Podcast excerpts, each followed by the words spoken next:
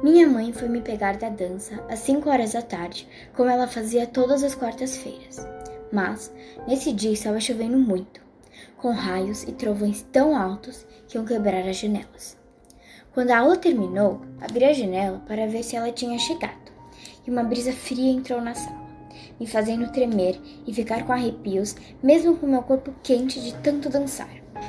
Avistei o Smurf, que é como chamamos o carro da família, e saí correndo para colocar uma calça quente, um outro casaco e pegar o guarda-chuva.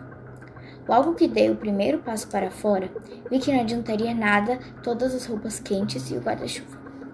O tempo estava extremamente frio, mas continuei andando para me aquecer, já que o carro estava a uns metros de distância.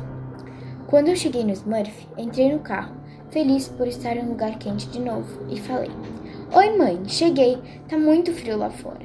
E coitado, tem um morador de rua sem guarda-chuva. Minha mãe ficou com muita pena do homem.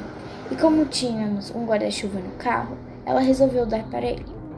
Então ela falou para eu ficar dentro do carro e saiu com o guarda-chuva. Como moramos em São Paulo, eu sempre tranco as portas do carro quando meus pais vão sair rapidinho. Dessa vez não foi uma exceção. Depois de uns cinco minutos, minha mãe não tinha voltado. Comecei a procurar através do vidro ensopado, mas não achei. Meu coração começou a bater muito forte e rápido.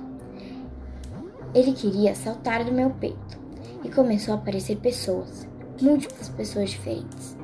De repente, um trovão gigante ecoou nos prédios e iluminou as caras das pessoas. E na minha janela apareceu um homem alto, pálido, igual a um palhaço maníaco.